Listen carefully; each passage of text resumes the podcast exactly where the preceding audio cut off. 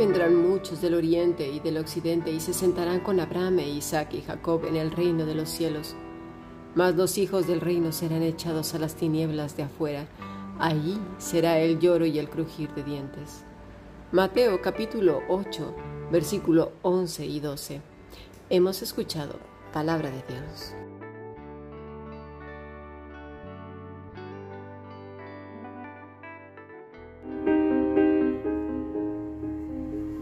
La Fundación Bíblica te invita a participar tanto de esta aula internacional hoy apegados a él, como a sus cursos online en mol.fundacionbiblica.com.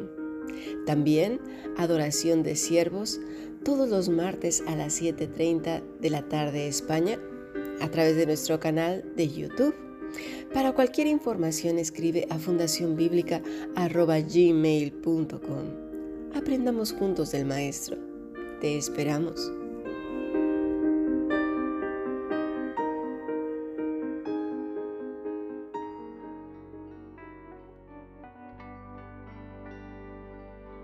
¿De qué está hablando nuestro Señor Jesucristo cuando dice que serán echados del reino? Dice que os digo que vendrán muchos del oriente y del occidente y se sentarán con Abraham, Isaac y Jacob en el reino de los cielos, mas los hijos del reino serán echados a las tinieblas de afuera. Allí será el lloro y el crujir de dientes. Bueno, si lo leemos obviamente en el contexto, se está refiriendo a los judíos. Pero los hijos del reino también son estas personas que se dicen que son hijos del reino, pero no son. Es decir, lo que está diciendo el Señor en Apocalipsis capítulo 2 y 3 y que lamentablemente en el capítulo 4 y 5 no van a poder estar, que son las bodas del Cordero. Así que volvamos a repasar un poco lo que pasó con toda esa gente que estaba en torno a este acontecimiento, a un evento que claramente muestra al buen samaritano en acción y que obviamente lo superen mucho, pues se trata del buen centurión, uno que dio testimonio a judíos, a gentiles y al cielo mismo no por lo que dijera. El hombre ni siquiera era consciente de su testimonio. Si no escuchaste el podcast de ayer, te recomiendo que lo hagas porque entenderás mucho mejor la lección de este día. Y es que así es la vida del verdadero hijo, hija de Dios. No anda fardando, no anda demostrando a los demás cuán espiritual es y esas cosas que, que no hacen falta. En estas palabras tan intensas de Jesús está hablando de ti y de mí, si es que somos los pámpanos verdes y brillantes, nutridos con el Espíritu Santo como resultado de vivir apegados a Él. ¿A qué me refiero con estas palabras? Pues a estos que vendrán del oriente y del occidente y que se sentarán con Abraham e Isaac y Jacob en el reino de los cielos. A estos se está refiriendo, a gente que no somos judíos, que no éramos de Israel. Y aquí a veces surge una pregunta, casi la misma pregunta que le hicieron a Jesús en el camino. Y este se trata de un joven, el joven que se le llama el joven rico. Lo podemos ver en Lucas, en Mateo y también en Marcos. Este le pregunta, ¿qué haré para heredar la vida eterna? La pregunta sería, ¿y cómo puedo glorificar a Dios? ¿Cómo puedo ser un pámpano brillante? La respuesta la tienes en el buen centurión. Es por eso tan importante ver la vida de este hombre y cómo responde, pues, a, a nuestro Señor Jesucristo al creer en Él, al caer a sus pies. Este hombre no estaba apurado intentando demostrar nada a nadie, ni lo devoto que era. De hecho, esto no estaba ni siquiera en su pensamiento, ya que no era un hombre ni judío ni religioso. Los romanos, ¿sabes qué? Eran sincretistas. Es decir, podrían creer en varias cosas al mismo tiempo, algo así como hoy en día. Por ejemplo, dentro de las congregaciones cristianas convergen la brujería, el yoga, la hechicería, New Age, humanismo, santería, poder mental y una serie de etcétera, etcétera. Pero eso sí, todo envuelto en un papel religioso para que no se vea tan mal. Pero el Señor en Apocalipsis 2 y 3 levanta el papel y nos muestra la porquería que hay ahí adentro. pero por eso debemos conocer las escrituras y estudiarlas, claro está. Los soldados, sabes una cosa, eran entrenados prácticamente para no tener sentimientos con mucha dureza, con lo cual no era propio de ellos debilidad o fragilidad, es decir, mostrarla, muy dada en uno de los extremos de la religiosidad, a que sí, porque digamos lo que está el lado del hipersensible y del otro lado está el rigor asfixiante para las personas que giran en su entorno. Es decir, unos son de cristal cortado y otros son como un látigo.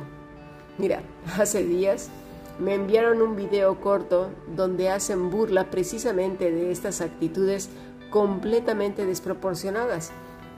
Pero hacen burla en un tono como hasta lastimero, como que duele. Se trata de un chico que va a visitar a su tía.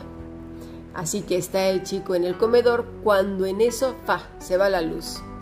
Entonces viene la tía y comienza a reprender al diablo y a decir que las tinieblas deben de irse en el nombre de Jesús.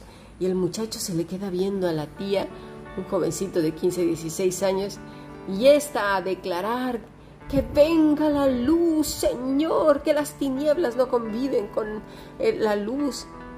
Y entonces el muchacho se queda completamente desconcertado, tanto del, cristianismo como de la... Mira, hay un juego muy antiguo entre niños que cuando se iba la luz decían, que venga la luz, que venga la luz, que se vaya el diablo y que venga Jesús y se suponía que entre más lo repitieran todos juntos y más fuerte, al final vendría la luz. Sin tomar en cuenta, obviamente, que el transformador de electricidad pudo haber tenido una sobrecarga, también por causas de la lluvia o por cualquier otro asunto, atribuyendo entonces al diablo todo lo que es cuestión meramente humana, accidental, que suele ocurrir en todas las esferas, ¿verdad? No necesariamente el diablo y el diablo y el diablo, al punto que la gente termina harta, cansada, quieren salir huyendo. Este pues es el extremo religioso en donde todo lo que acontece en la vida diaria tiene que ver con el diablo y por lo tanto hay que reprenderlo, pisarlo, darle de chacotazos, palazos, escupirlo, al punto que la persona parece que está loca suena ilógico, está descontextualizado de las escrituras, queda imposibilitado para una vida en este mundo, porque aparte todo cuanto tiene a su alrededor es de este mundo y por lo tanto es malo y por lo tanto es del diablo. ¿Cómo le va a hacer para vivir?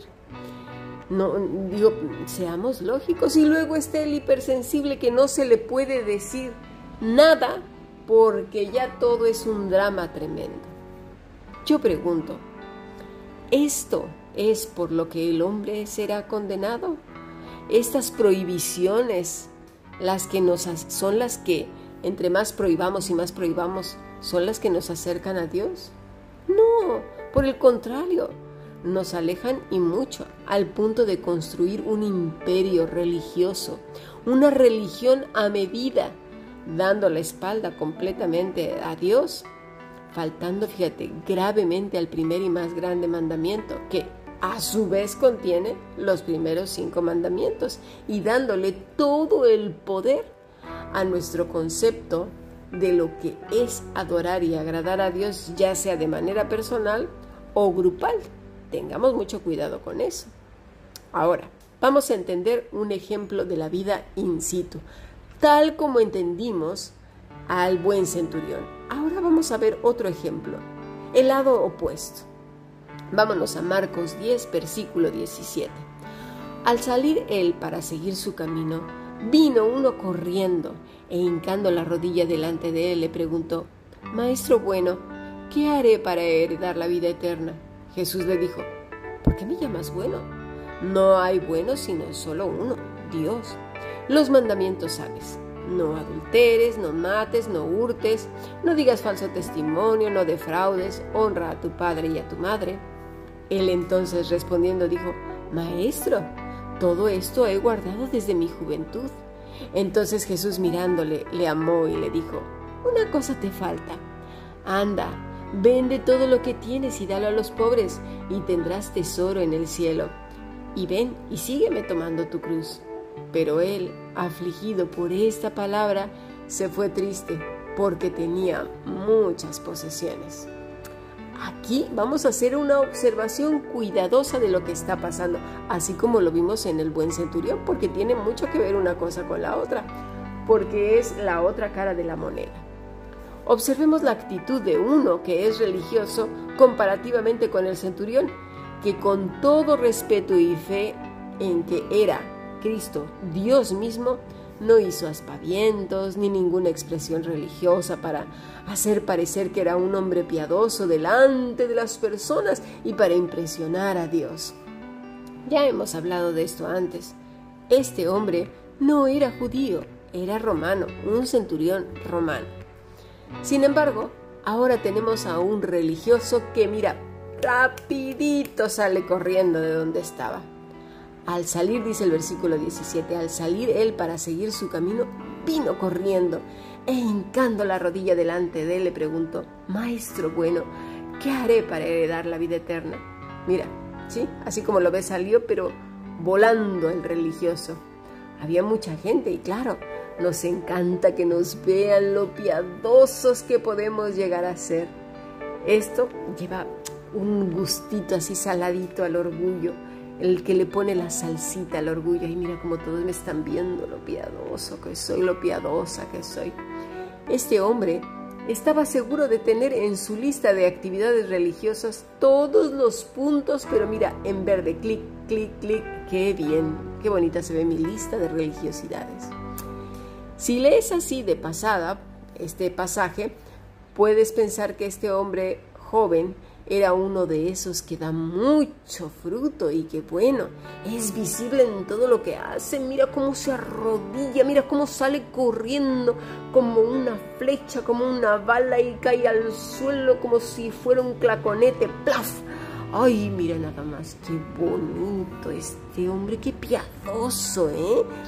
Y bueno, aquí, hasta aquí a este punto, todo lo que este muchacho hace es referente al hacer. Muy bien, al ejercicio religioso, ¿qué te parece? Que parece que no le costaba tampoco mucho trabajo. Ser religioso puede que cueste unos más y otros menos, pero los que padecen más, sin duda alguna, son los familiares y conocidos, porque de verdad amigos tienen muy poco, realmente es persona muy, muy cansina, muy cansante, muy agobiante. Mira, la palabra que se usa es poello, que es hacer. Es decir, cuando él dice, ¿qué debo hacer? Esta palabra poello quiere decir poner en práctica, producir, actuar. Es la misma pregunta que muchos hacen hoy en día, ¿qué tengo que hacer? Y mira, es ahí donde radica el problema. Primero porque han recibido una enseñanza incorrecta del Evangelio ese Evangelio de oferta en la que se le da la oportunidad al Señor de recibirlo en el corazón y bueno, a ver qué me vas a dar, ¿eh? Porque te voy a dar un espacio ahí adentro en mi corazoncito. Malo, ¿eh? No se le enseña al hombre que ha pecado directamente contra Dios, ha desoído a Dios. Resulta que tiene muchas cosas primero antes que el Señor. Toma además su nombre en vano diciendo que tiene nombre de vivo y realmente está muerto. Eso es no amar a Dios y muchas cosas más. Así pues, en este Evangelio que se anda enseñando, todo se trata de hacer, ya sea para el edificio donde se reúnen, ya sea para las personas en la comunidad religiosa o al público en general, como si de una penitencia se tratara, aparte las cuestiones de ejercicio religioso que van dirigidos hacia Dios. Ya sea tirado en el suelo, hincado, de espaldas, colgado de un árbol, con los ojos abiertos, con los ojos cerrados, con los ojos apachurrados, eh, de rodillas, con las manos levantadas, con las manos acostadas, a tales horas de la madrugada, que sin en la mañana, que sin en la noche, que tres cantos, que dos cantos, que entonces una lectura, que más lectura, que cinco páginas, que cuatro páginas, que un libro completo y así a su vez un montón de, de ejercicios religiosos. Pero sabes una cosa, a Dios, ¿quién lo va a engañar? Pues resulta que nadie. Este hombre quiere venir a impresionar al maestro. ¿Cómo ves? Pero no solamente él, muchas personas con sus haceres, con sus ejercicios religiosos, quieren venir a impresionar nada más y nada menos que a Dios mismo, como si Dios no conociera lo que hay dentro del corazón del hombre. Está a punto de venir el maestro y es importantísimo este examen exhaustivo del corazón y nuestras motivaciones. Porque creámoslo o no, el Señor viene. Vamos a pasar a nuestro siguiente podcast.